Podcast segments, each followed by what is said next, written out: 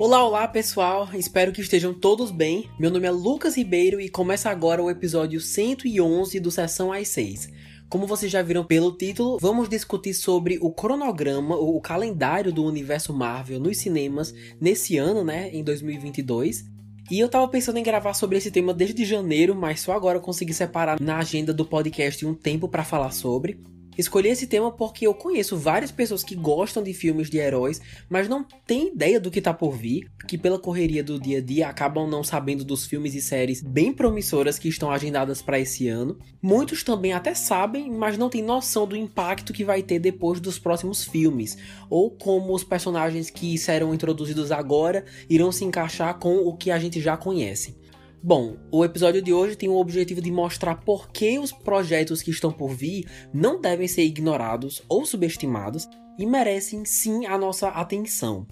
Então vai funcionar da seguinte forma: nos últimos dias eu separei aqui informações dos quadrinhos, dos trailers já divulgados, das sinopses e algumas informações bem interessantes dos bastidores que algumas pessoas não sabem e reuni tudo aqui para vocês terem a experiência mais completa possível. Como eu não sei o quanto vocês já sabem, e a proposta de hoje é justamente deixar vocês cientes e animados com esses projetos, então eu vou explicar o básico mesmo e seguir a partir daí. E eu nem sei de tanta coisa dos quadrinhos, então no básico eu me garanto. Ou seja, não sabem quem é a Miss Marvel, o Cavaleiro da Lua, não conhecem a história da Lady Thor? Até o final do podcast vocês vão saber. E muito mais. Por ser um episódio bem completo, provavelmente vai ser mais longo do que o normal, então peço que sejam pacientes, que vai valer a pena. Episódios assim sempre dão trabalho a mais, envolve bastante pesquisa, então, por favor, compartilhem com outros fãs da Marvel, com quem curte os filmes, para atingirmos ainda mais pessoas, beleza? Ah, e uma última coisa antes de começarmos. Como os quadrinhos e os bastidores vão ser comentados, há uma chance de haver pequenos spoilers. Assim, eu não gosto de saber o que acontece, spoilers mesmo não gosto, adoro ser surpreendido, mas uns teasers pequenos e inofensivos são o máximo e por isso eu vou ser super responsável. Sei que tem gente que leva spoilers bem a sério, ainda mais se tratando da Marvel.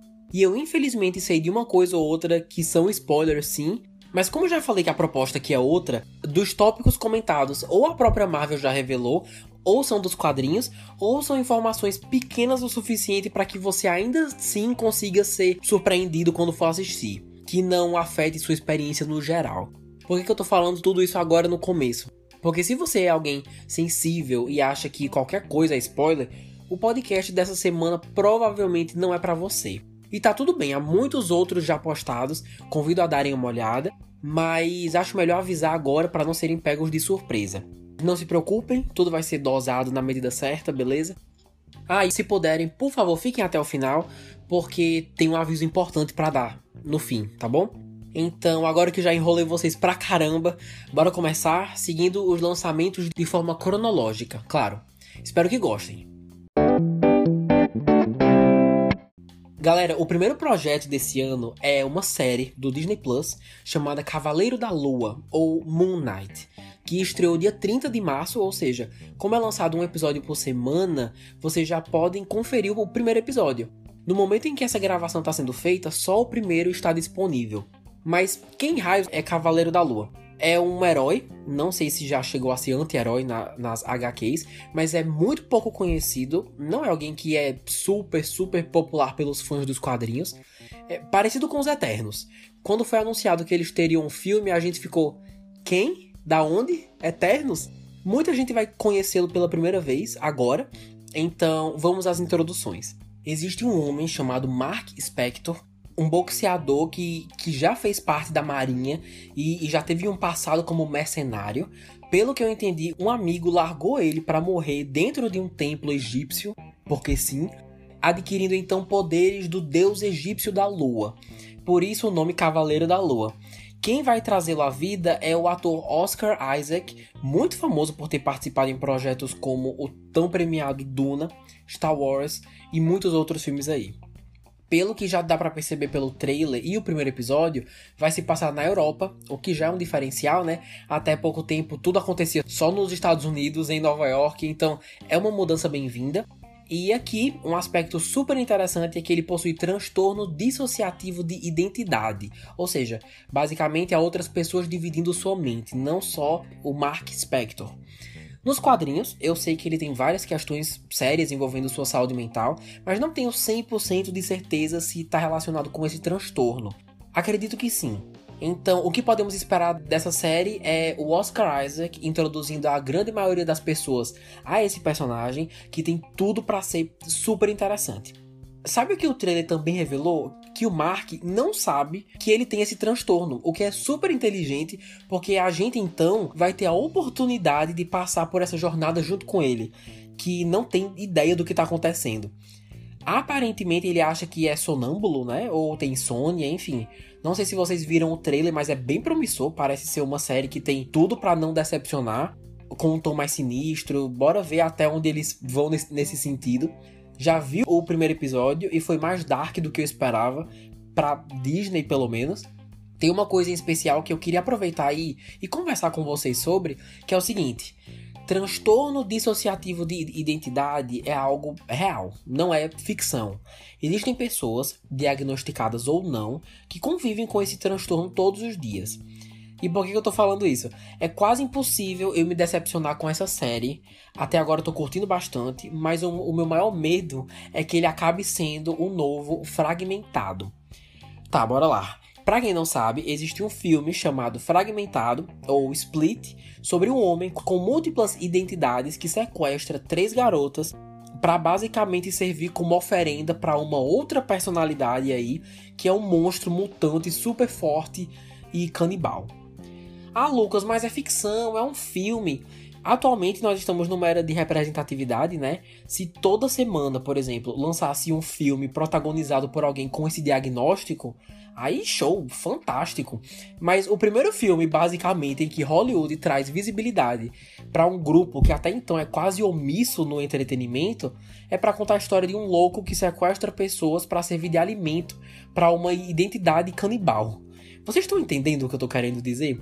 Quando saí do cinema, eu tinha adorado, achei muito massa, até hoje acho, mas desde que eu descobri que essa comunidade, que mais uma vez existe, em sua maioria ficou indignado com esse filme porque há relatos de que afetou sim suas vidas negativamente, não dá para ignorar isso, sabe?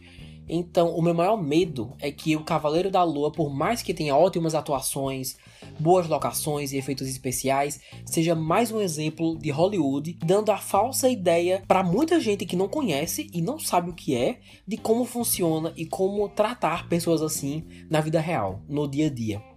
Faz um bom tempo que eu tô pensando nisso, fico feliz de ter compartilhado isso com vocês, mas quero muito saber o que vocês pensam sobre e espero de verdade que Cavaleiro da Lua faça um sucesso absurdo, porque tem tudo para ser entretenimento de qualidade.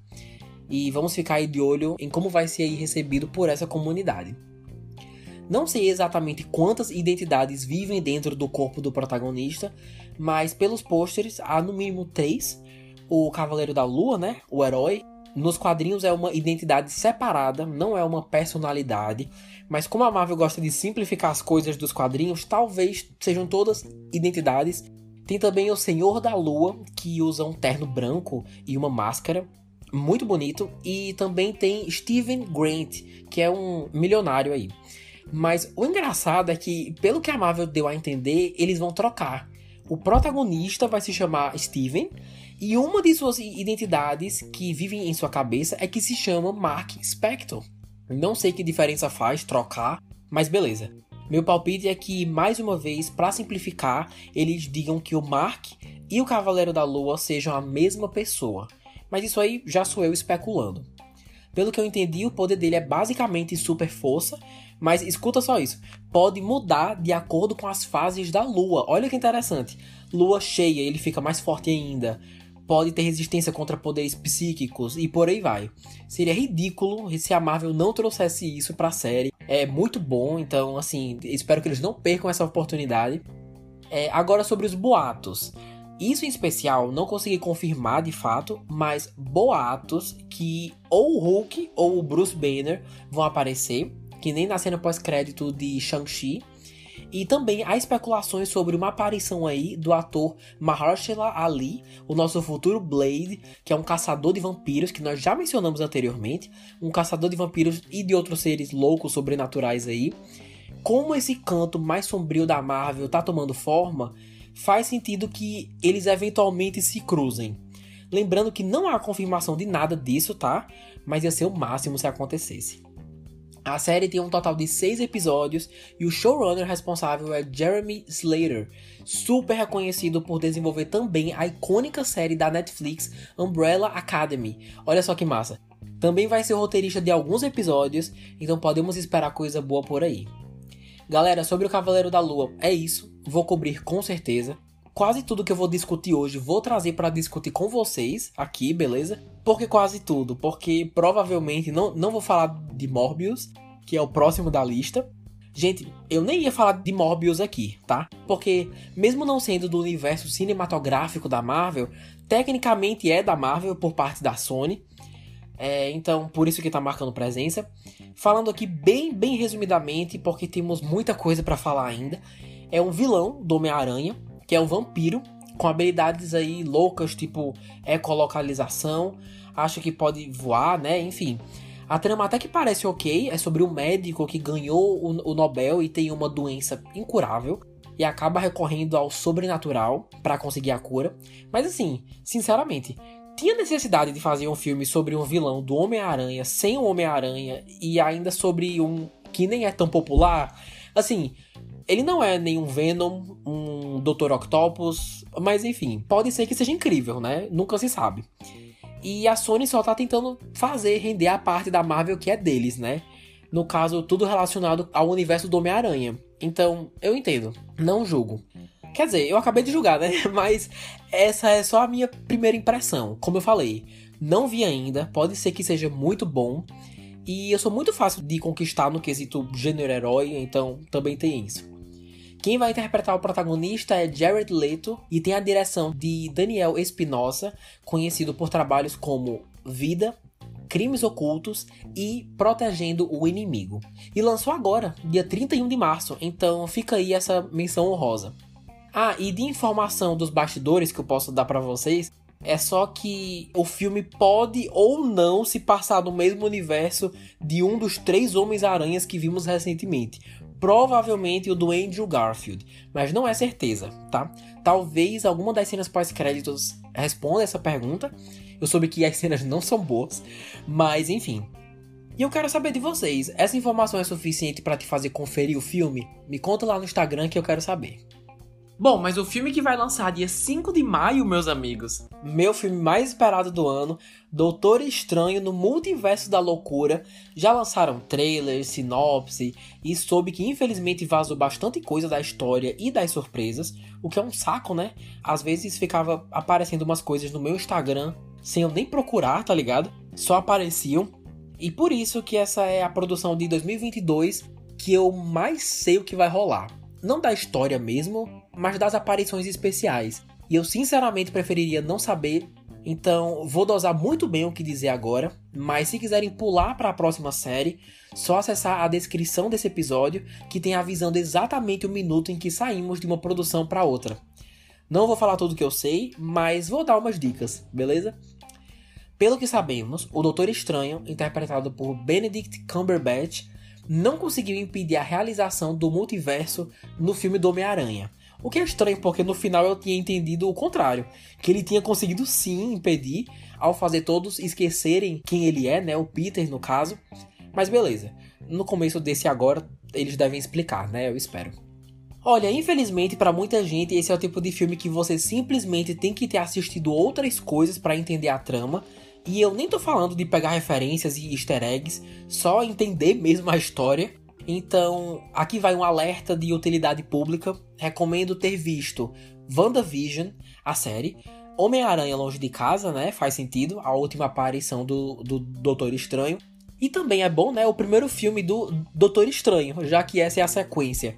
Mas recapitulando aqui na ordem: Doutor Estranho 1, WandaVision e Homem-Aranha Longe de Casa.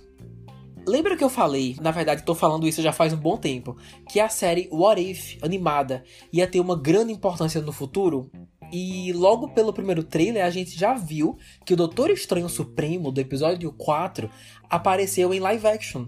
Também, o que mais? Os robôs do Ultron dos últimos episódios. E eu garanto a vocês que outras figuras também vão marcar presença nesse filme. Então, assim, quem não conferiu a série ainda, recomendo pelo menos os episódios 1 e 4. Os trailers dão a entender que o vilão é justamente o Doutor Estranho Supremo, né? Mas eu soube que ele não tem uma participação muito grande e que na verdade a vilã mesmo é quem? A Wanda. Wanda, interpretada por Elizabeth Olsen, vai ser a vilã do filme. Sinceramente, já dá para especular pelo trailer que ela faz, umas, faz e fala umas coisas bem suspeitas. É, mas eles vão tentar fazer de um jeito que os, que os fãs dessa personagem que nesse ponto é uma das mais populares e icônicas da Marvel, ainda entendam seu ponto de vista e que ela consiga ser redimida pelos fãs. Como no fim de WandaVision ela fica com o livro mágico da Agatha, eu chutaria que vai ser ele que vai corromper a personagem, porque sua urgência em encontrar os filhos pode influenciá-la a ler mais do que deveria, né? Afetando a sua sanidade, sei lá. Muita gente já sabe, mas esse filme passou por refilmagens, não só para adicionar muitas mais participações especiais, mas mudar uns pontos da história. Por exemplo, na versão original, a Wanda ia ficar loucona e literalmente ia sair matando várias pessoas importantes da Marvel. Não sei quem, mas eles realmente estavam dispostos a ir nesse ponto. Então, eu suponho que nessa nova versão que vamos ver nos cinemas, ela consiga sim ser a vilã, mas sem passar dos limites sem passar mais ainda, né? Porque ela já escravizou uma cidade inconscientemente. E a série faz um ótimo trabalho, na verdade, fazendo o público entender a complexidade do seu luto e como que isso está relacionado com seus poderes, mesmo que ela não entenda. Então, então assim, depois disso tudo, depois de todo esse esforço que a série fez, eu duvido que eles coloquem tudo isso a perder fazendo ela só ser gratuitamente má, tá ligado? Duvido que ela vá morrer também. É popular demais para isso. Ainda tem muito chão pela frente na jornada dela, se Deus quiser. Gosto da ideia de mais uma personagem feminina incrível sendo a vilã e ficando louca? Não. Minha cota já se encheu desde a Jean Grey dos X-Men. E por falar em X-Men, um, como o próprio já admitiu que era ele, eu posso falar, nosso queridíssimo professor Xavier vai marcar presença em Doutor Estranho 2, Patrick Stewart no caso, o dos X-Men dos anos 2000, apareceu é, no trailer, né? Mas no caso só a sua silhueta. Mas assim, eu tô completamente disposto a fingir que não sabia disso, que eles não entregaram praticamente de bandeja essa aparição no trailer e gritar loucamente no cinema como se isso nunca tivesse passado pela minha cabeça, sabe? Acho que todo mundo tá disposto a fazer isso, né? Ah, e eu sei também que ele não é o único X-Men a aparecer, viu? Não sei de certeza nenhum, de verdade, mas não ia ser simplesmente legendário se o Hugh Jackman retornasse como Wolverine uma última vez. Só isso garante audiência suficiente para arrecadar um bilhão de dólares fácil, sem brincadeira. Mas eu não sei de nada sobre isso, tá? Nem quero saber. Gente, desde que a Disney comprou a Fox, eles conseguiram de volta os direitos de personagens e franquias feitas até então que tem o nome da Marvel no meio, tipo os X-Men. E olha só que coincidência, o Patrick Stewart, que fez o Professor X, vai fazer uma aparição. Então, vão pensando aí que outros projetos da Fox, da Marvel, dos anos 90, 2000 já existiram, porque tá tudo em jogo, nada é impossível. E assim, eu só digo uma coisa, como fã, se aparecer qualquer referência ao Quarteto Fantástico do Chris Evans, eu vou ter um treco no meio da sala, sério. Se vocês forem assistir e aparecer qualquer referência desse grupo, podem pensar: Lucas teve um infarto no meio da sala de cinema. E foi isso, eu deixo. Podem pensar. Também não sei de nada sobre isso, tá? Sou só eu fazendo fanfic aqui. Porque minha infância foi assistindo o Homem-Aranha do Toby, os X-Men e o Quarteto Fantástico. Então, se esses dois últimos aparecerem de qualquer forma que seja, eu volto a ser uma criança feliz e realizada na hora. Por falar em Homem-Aranha, eu tenho uma teoria. Que só agora apareceu na internet nessas últimas semanas. Mas dessa vez eu não vou dar crédito à internet, não. Eu pensei nisso antes, não tô nem aí. É, é o seguinte: o diretor desse filme é o Sam Raimi, certo? Já já falo mais dele. Mas o cara é o responsável pela trilogia do Tobey Maguire, do Homem-Aranha clássico. E a não ser que você more numa caverna, todo mundo sabe que ele retornou exatamente no último filme da Marvel com a desculpa do multiverso. E assim, eu acho muito fácil você pegar o Toby e colocar nesse filme do Doutor Estranho.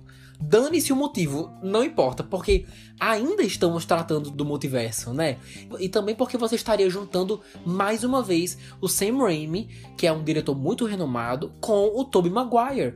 E quem não gostaria de ver isso, não é mesmo? É outra fanfic minha, tá? Não ouvi nada sobre isso em especial, porque eles estão a um filme de distância, sabe? Um do outro, e ainda dá para usar a desculpa do multiverso.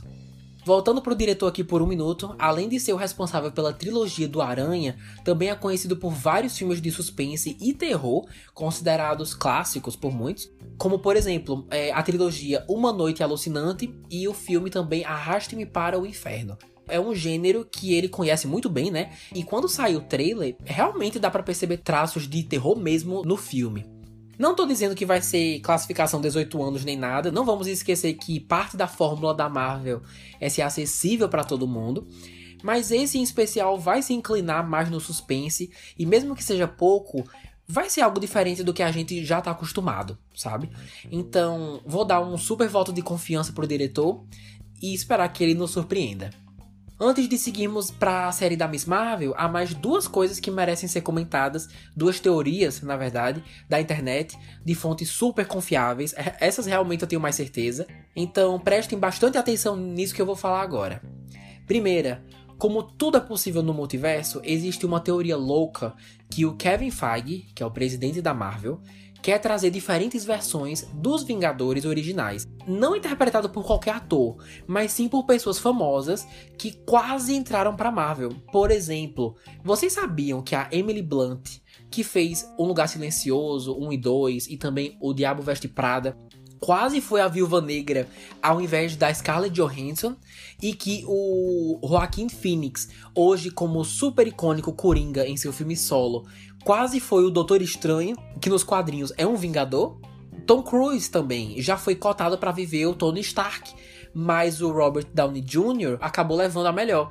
Então, assim, não tô dizendo que todos esses vão aparecer, não é isso, mas imagina só. E se conseguíssemos ver na tela do cinema os Vingadores que quase aconteceram?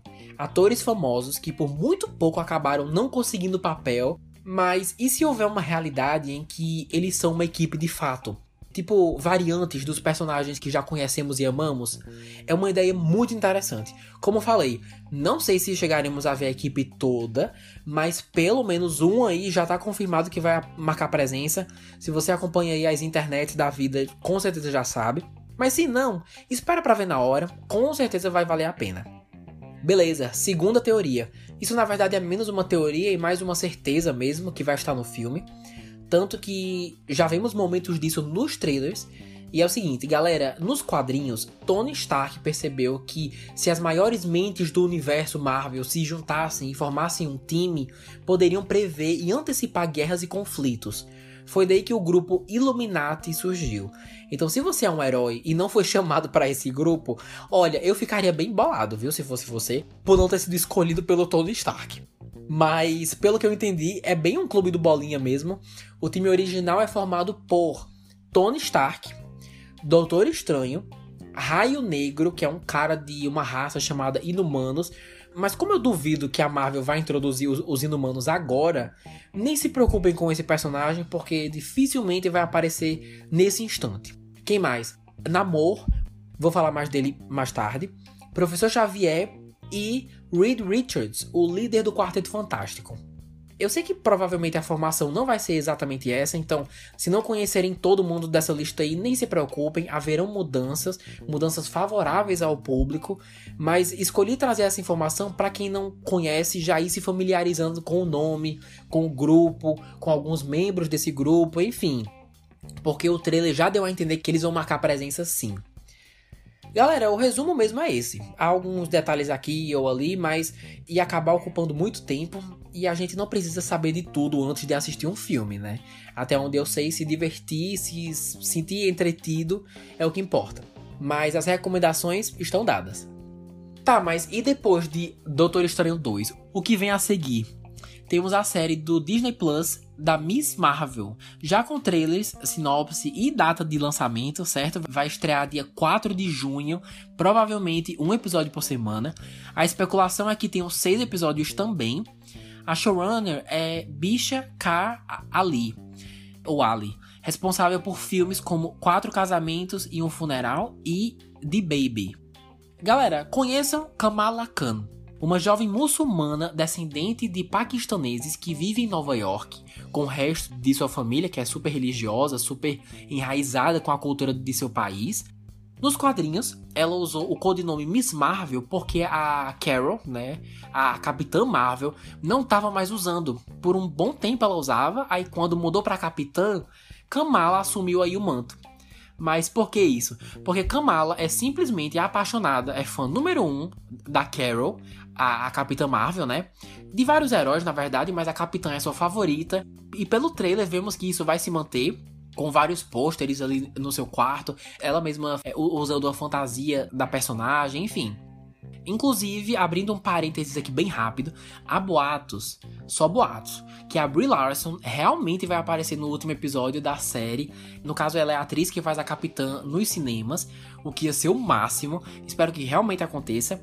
E faz sentido porque Iman Velani, a atriz que, que vai fazer a Miss Marvel, já foi confirmada no filme Capitã Marvel 2, ou The Marvels, que vai lançar em 2023. Então é só uma questão de tempo até que elas se conheçam mesmo. Mas voltando aqui para sua história de origem. Kamala é uma inumana, entra em contato com o gás aí e descobre que é uma inumana e tem poderes. Como eu falei agora há pouco que os inumanos não vão ser introduzidos agora, isso eu tenho certeza, a Marvel não precisa dessa, dessa dor de cabeça de in introduzir uma raça de pessoas super poderosas agora, ainda mais quando ela já se mostrou interessada em priorizar os X-Men, né? Então, ela não vai ser inumana nessa série. Mas seu poder é se esticar, certo? Esticar os braços, aumentar e, e diminuir seu tamanho, que nem o Homem-Formiga. Mas sua marca registrada mesmo são os punhos grandes. Literalmente aumentar o tamanho dos punhos para dar socos maiores e mais fortes. Então imagine a surpresa dos fãs da personagem ao descobrirem no trailer que eles simplesmente mudaram completamente seus poderes. Então, ao invés dela ser inumana e poder se esticar e mudar de forma, agora basicamente vai encontrar um bracelete, uma herança de família, e isso que vai lhe dar os poderes. E quais são? Olha, não dá para entender 100% ainda, mas à primeira vista eu diria que ela vai ser uma lanterna verde da DC, só que roxo. Ou seja, uma pessoa capaz de criar energia roxa, seja para criar, sei lá, plataformas no ar e caminhar onde quiser, até usar essa energia como escudo e se proteger. Mas assim, pelo menos o melhor é que ela ainda consegue usar a sua marca registrada, né, que são os punhos grandes, que inclusive dá para ver pelo trailer. Meu palpite é que eles quiseram mudar porque os poderes dela eram iguais aos do Senhor Fantástico. E a qualquer momento o quarteto pode ser introduzido, então ter dois personagens com os mesmos poderes talvez não fosse uma boa ideia. Olha, eu já li algumas histórias dela e adorei a Kamala. Super carismática, um amor de pessoa. Tenho medo da Marvel transformá-la na versão feminina do Peter Parker, sabe? Uma pessoa inteligente e louca por um herói especial. No caso dele, o Tony Stark. No caso dela, a Capitã Marvel. Espero muito que eles não, não se inclinem para isso. Não sei como eu me sinto em terem mudado os poderes. Acho um pouco sacanagem, mas se na hora funcionar, se essa nova proposta der certo, é isso que importa. Outra coisa interessante sobre a personagem é que sua família já tem um futuro para ela em mente, o que é comum em várias culturas, e por isso que é tão importante para Kamala manter a sua identidade em segredo. É uma das poucas personagens que ainda esconde a identidade na Marvel, certo? Usa uma máscara e tudo mais. Inclusive, isso é outra semelhança com o Homem-Aranha, né? Eu tenho certeza que eles vão ser amigos quando se encontrarem. Espero que isso aconteça o quanto antes. E assim como cada série até agora, desde WandaVision até Cavaleiro da Lua, tem a sua própria cara, a sua vibe, o seu ritmo, aqui não vai ser diferente. Como estamos falando de uma adolescente, a série vai sim ter uma vibe adolescente, ou seja, vida escolar, crushes, aceitação, pressão da escola, dos pais. E depois de ver o trailer, pensei, nossa, mas mas por quê, hein? É, precisava mesmo Mas assim, quanto mais eu penso, mais sentido faz, porque, como eu falei, a vibe da série reflete na protagonista, né? Então faz sentido. O nome é Miss Marvel e não vai ser uma série de investigação criminal, tá ligado? Mas achei que, não sei, seria um adolescente um pouco mais adulto, não sei. Confesso que não tenho certeza como que ela vai conseguir apelar para todas as idades, especificamente o público mais velho, mais adulto, porque até hoje, com a Netflix, por exemplo, qualquer série, qualquer filme do gênero adolescente, o povo já cai em cima, pessoas que inclusive não assistem, mas reclamam, não entendo isso. E assim, espero que consiga chamar a atenção das pessoas no fim das contas. E espero também que Iman Velani faça um ótimo trabalho representando essa personagem que eu adoro. Sobre a Miss Marvel, é isso. Em seguida, no calendário 2022, temos o filme Thor, Amor e Trovão. Bora lá. Vai ser lançado dia 7 de julho de 2022, dirigido novamente por Taika Waititi, super famoso por filmes como Thor Ragnarok e Jojo Rabbit, Olha, já vou logo dizendo que de todas as, as produções mencionadas aqui, essa é a que tem mais chance de ser adiada, justamente porque passou da hora de começar a divulgação do material promocional, ou seja, no mínimo um teaser já era para ter sido lançado e até agora nada. Então, já se tem especulações de que o filme ainda não está sendo promovido porque não vai lançar agora, porque a Marvel decidiu não lançar agora. Mas até o momento em que essa gravação está sendo feita, o filme está previsto sim para 7 de julho ainda deste ano. Tá, e o que nós sabemos desse filme até o momento? Que vai ter gente pra caramba. Thor, interpretado por Chris Hemsworth. Jane vai retornar finalmente. O elenco de Guardiões da Galáxia. Teremos personagens novos, né? Zeus, teremos Gore, o Carniceiro dos Deuses.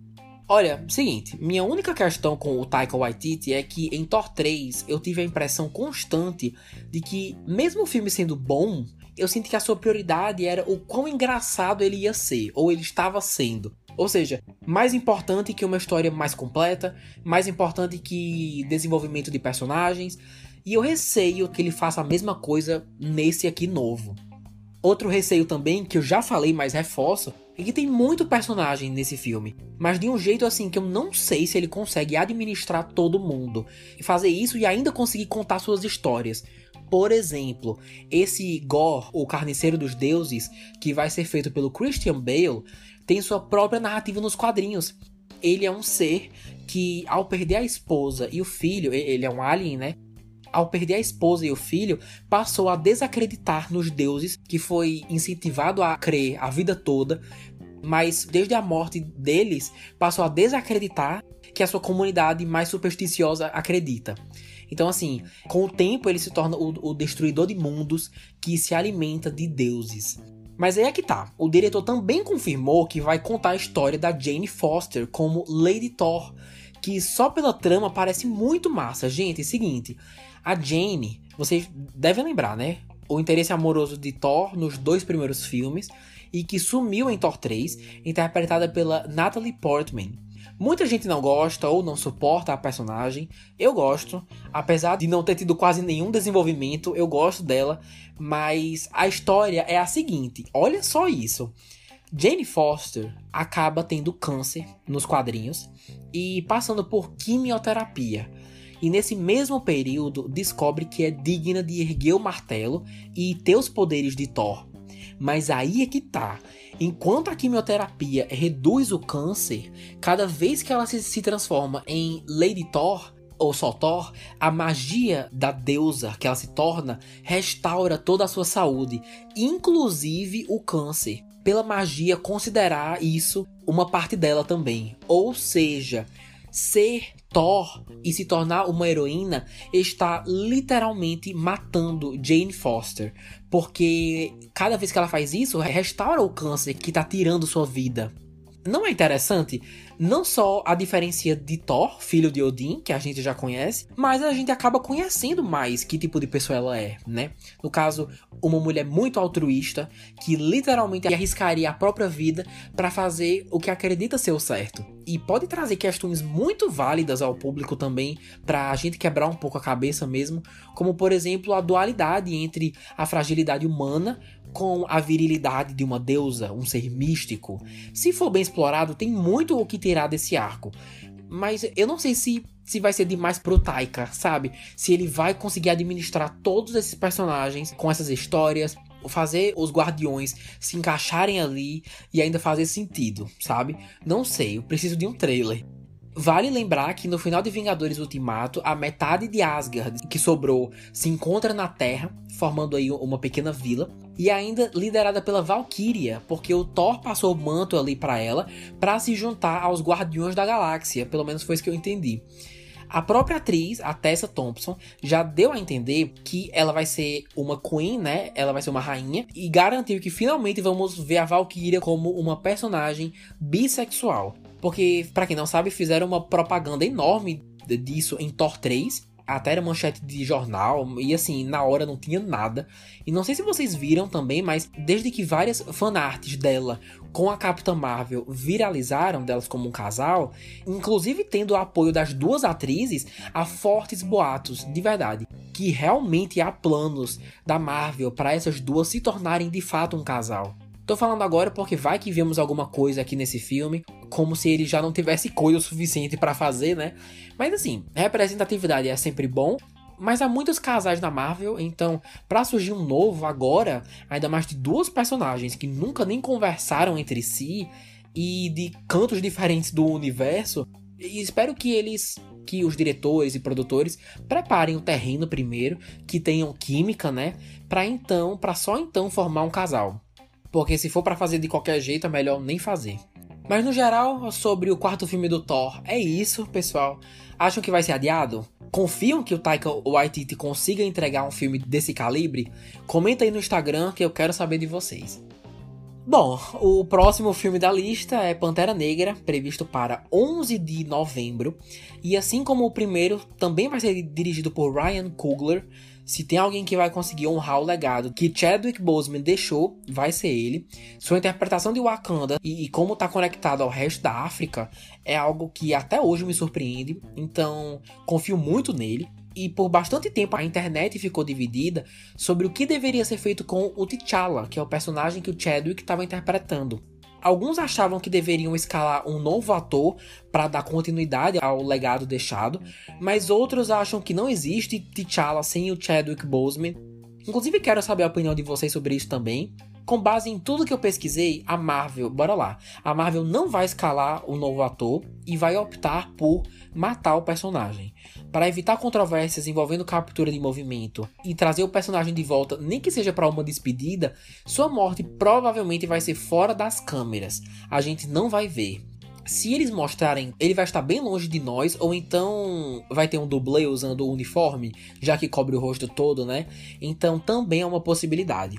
E eu posso sim estar errado, na verdade, eu posso estar errado sobre tudo que eu tô falando, né? Mas acredito que não seja o caso. Confio nas minhas pesquisas, nas minhas fontes. Mas até onde sei, não só o personagem vai falecer, como haverá uma sequência do seu funeral. E sempre devemos ter em mente, inclusive o próprio T'Challa já disse isso várias vezes, que em Wakanda a morte não é o fim tem um depois. Nós vimos, inclusive, já estivemos lá no plano astral, sei lá, em que ele conversa com o seu pai em um lugar muito bonito na natureza, com seus ancestrais ali no fundo. Então, para eles, é uma celebração de sua vida. No caso, o funeral, né? Não acredito que eles vão baixar o astral do filme, a vibe, com uma sequência super depressiva nem nada. Com certeza vai ser algo bonito.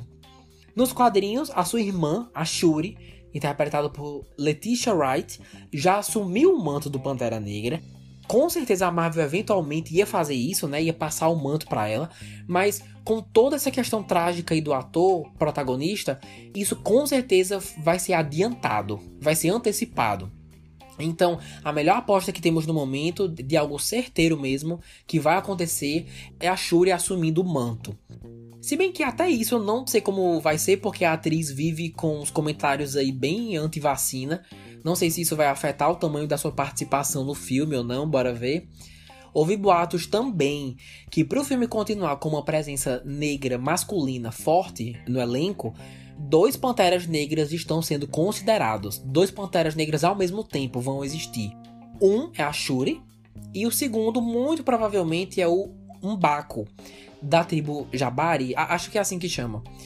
O líder lá do pessoal das montanhas, que no começo do primeiro filme enfrentou o Chadwick Boseman, mas aí é que as coisas ficam interessantes. Pantera Negra 2 vai introduzir uma nação subaquática chamada Atlântida, que eu mencionei lá atrás, liderado por Namor, o príncipe submarino. Gente, basicamente é a versão da Marvel do Aquaman, tá? Para ficar mais fácil de entender.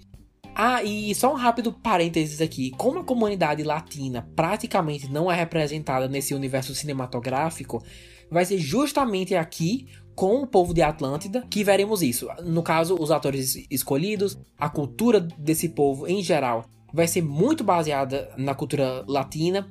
Na verdade, não necessariamente latina, mas vai ser reimaginada como um império antigo. Então, esse reino vai celebrar e representar mais a região da América do Sul. Mas continuando, há uma rixa antiga entre Wakanda e Atlântida.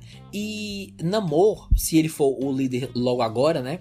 Ele vai se aproveitar da situação, da fragilidade sociopolítica de Wakanda, que atualmente está sem o seu líder, sem o seu rei, e vai tentar atacar a cidade, vai aplicar um golpe, sei lá.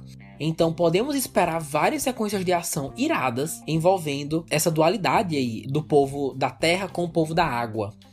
Eu sei muito pouco do Namor, as poucas vezes que eu vi, seja na animação ou li nos quadrinhos, ele estava tentando pegar a Mulher Invisível, mas é um personagem bem popular, acho que é um anti-herói, né? E é mutante.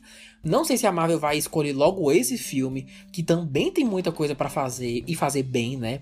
para introduzir os mutantes, acho que vão fazer que nem a Miss Marvel, que ao invés de ser inumana, ela só vai encontrar um bracelete mágico, tá ligado? Eles devem simplificar as coisas aqui também, eu suponho.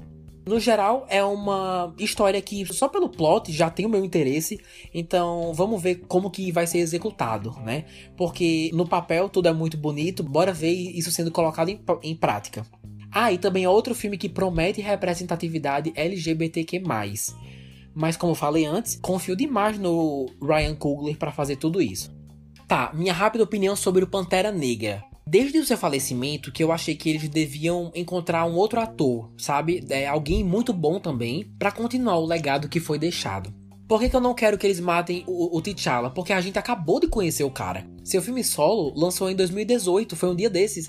Se eles garantirem que o personagem não volte mais, fica impossível do público conhecer mais dele como é que é liderar Wakanda? Quais são os seus desafios? Eu achei horrível, assim, que o ator faleceu, realmente muito triste, mas eu ainda quero ver o personagem nas telas. Imagina só se o Robert Downey Jr., por exemplo, tivesse falecido depois de Homem de Ferro 3. Quanta coisa a gente teria perdido se a Marvel também quisesse matar esse personagem. Não o veríamos em Vingadores, tantas cenas épicas que existem dele, em Homem-Aranha também. Sua presença é icônica. Claro que sim, o Chadwick não vai ser a mesma coisa, mas existem muitos atores talentosos por aí. E eu sei que ia passar uma mensagem horrível de que todo mundo é substituível, mas assim, eu acredito que mesmo sem conhecer ele, que o ator gostaria que o seu personagem vivesse por muitos anos mais, ao invés de morrer junto com ele, sabe? E assim, se realmente é para tirar o cara de cena, eu arriscaria uma sequência no plano astral, usando captura de movimento e efeitos especiais, para nos dar uma última cena com ele aparecendo na frente da câmera. No caso, o Chadwick no plano astral, com umas falas simples, mas bem feitas, ia ser de tirar o fôlego. Mesmo que alguns achem ofensivo, ia ser uma despedida muito digna. Mas bora ver como é que vai ser o produto final, né? Sobre Pantera Negra 2, é isto. Nem saiu teaser nem trailer ainda, então ficamos aí só no aguardo pelos primeiros visuais. Beleza, estamos chegando aí na reta final. As últimas produções são séries e não possuem data definida, mas tudo indica que ainda serão lançadas nesse ano. Bora lá. A próxima é She-Hulk ou Mulher Hulk, previsto para sair só no segundo semestre de 2022 haverão 10 episódios e a showrunner e roteirista é ninguém mais, ninguém menos que Jessica Gao, que trabalhou na animação de Rick and Morty. É uma escolha bem diferentona, acho que o humor deles é bem ácido, né? Porque eu não assisto, mas enfim, continuando. Conheçam Jennifer Walters, a prima de Bruce Banner, que é o Hulk. Ela é uma advogada, inteligente, meio tímida. Já She-Hulk é uma atleta que se impõe mais pelo que é certo e é bem mais ciente do próprio corpo. Tô falando dessa dualidade porque isso é muito tratado em seus quadrinhos. Essa dualidade dela e também trabalhando um pouco da sua feminilidade. É o seguinte, Jennifer sofreu algum acidente aí com seu primo e no hospital, para salvar sua vida, Bruce, ali na correria do momento, não teve muita escolha e topou fazer uma transfusão sanguínea, afetando para sempre seu DNA por causa dos raios gama no sangue dele. E somando com aquela lógica toda dos quadrinhos que vocês já devem saber como é, que nem tudo faz muito sentido, esse evento em sua vida a transformou em She-Hulk. O teaser super breve que eles revelaram confirma o que muita gente já suspeitava, que o Bruce Banner vai marcar presença na série sim, provavelmente servindo como um mentor para sua prima, já que ele domina mais a raios gama e, e as suas transformações. Na verdade, o teaser só mostra o, o, professor Hulk, né? Mas eu chutaria que veremos os dois: sua versão humana e sua versão como professor Hulk. Agora, o que ainda não foi oficializado, mas eu boto muita fé que vai acontecer. Especula-se que Matt Murdock vai retornar, olha só que maravilha, não de forma breve como vimos em Homem-Aranha, e sim por mais tempo, o suficiente para ele ter cenas como Demolidor, com uniforme e tudo. Outra coisa que tô ouvindo bastante e de fontes confiáveis é que não vai ser uma série só da Jennifer Walters. O nome, o título é She-Hulk, mas haverão vários Hulks ao longo da história como esse é um canto da Marvel que eu conheço muito pouco, não tenho como me aprofundar muito. Mas basicamente tem um arco aí bem conhecido pelos fãs dos quadrinhos envolvendo o planeta Hulk, que destaca vários tipos de Hulks. Não sei se são alienígenas, se são variantes da versão que a gente já conhece, mas haverão diversos aqui, principalmente os mais famosos: Hulk vermelho, She-Hulk vermelha, me pergunto se eles vão conseguir fazer isso dar certo para quem não lê os quadrinhos, no caso, para o público geral. Como explicar de forma convincente a existência de tantos Hulks, sabe? Porque eu me enquadro nesse grupo aí que vai precisar de uma explicação bem inteligente para me manter interessado. Acho uma trama meio difícil de vender, mas vamos ver. A atriz que vai fazer a protagonista é a Tatiana Maslany, conhecida, claro, por interpretar várias personagens na famosa série Orphan Black Nunca assisti, mas eu soube que ela tá muito boa. E uma característica bem legal de seus quadrinhos é que ela quebra bastante a quarta parede. Soube que seus quadrinhos são muito bons e essa é uma característica dela, de realmente se direcionar ao leitor e conversar com ele. Que nem o Deadpool. E pelo teaser que lançaram, isso também vai acontecer na série, olha que massa. Já que a roteirista tem experiência na comédia, suponho que vai ser bem engraçada, né? A história, no caso, mais descontraída do que as outras aí que já foram lançadas. Mas é basicamente isso que eu sei sobre a personagem e sua minissérie. A próxima série se chama Invasão Secreta. Também não tem data e, inclusive, não se tem certeza se vai ser lançado esse ano ou no próximo, mas vai ser o primeiro capítulo de um novo arco da Marvel, contando aí uma de suas histórias mais famosas dos quadrinhos, de, de mesmo nome, né? Invasão Secreta. E fala sobre os Vingadores. Acho que eu já comentei antes em algum podcast, mas enfim fala sobre os Vingadores e o resto do mundo, na verdade, descobrindo que uma heroína que morreu em batalha, na verdade era uma Skrull. Nos quadrinhos é uma raça do mal que quer dominar o mundo. A questão aí é que não tem como você saber aonde eles estão, é, em quem você deve confiar, sabe? Eu soube que tem várias reviravoltas massa de personagens famosos se revelando Skrulls, parece muito bacana. Na verdade, eles já apareceram nos filmes, né? No filme da Capitã Marvel, mas são super gente boa, né? Daí muita gente, quando isso aconteceu, ficou pensando, é. Então como é que você vai fazer invasão secreta se eles são super simpáticos? Aparentemente, vai existir uma facção, um grupo menor, que tem segundas intenções com os humanos. E segundas intenções não muito boas, né? E uma dessas pessoas vai ser quem? A personagem da Emilia Clarke que vai fazer parte do elenco como protagonista. Não lembro o nome dela agora, mas ela é a filha do Talos, sabe? Os Skrulls têm um líder chamado Talos, que apareceu em Capitã Marvel também. Talos tem uma filha, da idade da Mônica Rainbow, porque as duas eram crianças durante os anos 90. Com certeza vão se cruzar eventualmente, tá? Mas ela vai ser a protagonista, junto com o Talos, o seu pai, e o Nick Fury. Vão todos retornar para fazer essa série. Eu chuto que a personagem da Emilia Clarke não vai ser do bem. que nos quadrinhos existe uma princesa do mal, Skrull, que é uma vilã bem grande aí. É, e por ser Skrull e por ser do mal, eu suponho que a Emilia Clarke não tenha topado entrar na Marvel para fazer um, um papel pequeno, né? Eu acho que vai ser uma coisa bem ambiciosa. O meu palpite é ela. Essa princesa aí do mal, que é a filha do Talos. Então, assim, infelizmente não sei muito sobre isso, mas como é uma história super conhecida pelos fãs, eles devem fazer a mesma coisa que WandaVision, por exemplo. Começar a história na série, no Disney Plus, e quando a trama se desenrolar e estiver no seu ápice, aí eles transitam para os cinemas para fazer todo mundo ir até as salas e conferir coletivamente em um filme nível Vingadores, sabe? Soube que essa trama é boa nesse nível, para ser a trama de um próximo Vingadores. Então, com toda certeza, devemos ficar de olho aí e não deixar passar batido. Nomes como Olivia Colman, Regé-Jean Page, fãs de Bridgerton sabem quem é, tá? Esses dois também estão no elenco. E promete contar com a participação de personagens famosos como o Máquina de Combate, por exemplo, então fiquem de olho. Para finalizar, vale a pena mencionar rapidamente a série I Am Groot, que só tem uma imagem divulgada, que é só o Groot mesmo. Não tenho ideia do que vai ser, sobre o que vai ser exatamente. Achava que ia ser só animada, mas pelo jeito vai ser live action. Quero ver como é que vai ser isso.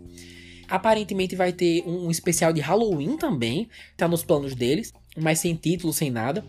E teremos no fim do ano um especial de Natal dos Guardiões da Galáxia a Marvel teve uma ideia genial de aproveitar que eles já estão atualmente gravando o terceiro filme para sair em 2023 aproveitar que o elenco todo tá reunido, que são pessoas ocupadas normalmente, né? E vão aproveitar e fazer um curta também, com todos os personagens e lançar na época do Natal ainda esse ano.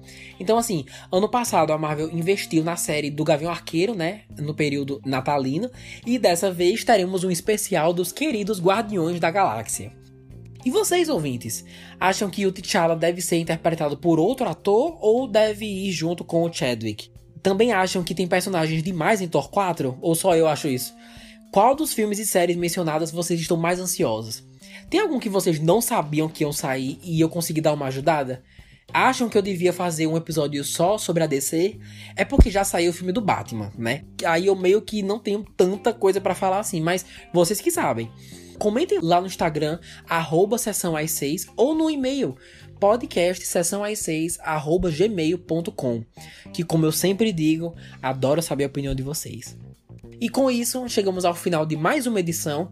Acho que eu nunca falei tanto na minha vida, mas valeu a pena. Então, se quiserem ajudar o Sessão às 6 de alguma forma, por favor, compartilhem com pessoas que vocês acham que vão se interessar e se informar mais com os projetos que a Marvel tá planejando pra gente esse ano.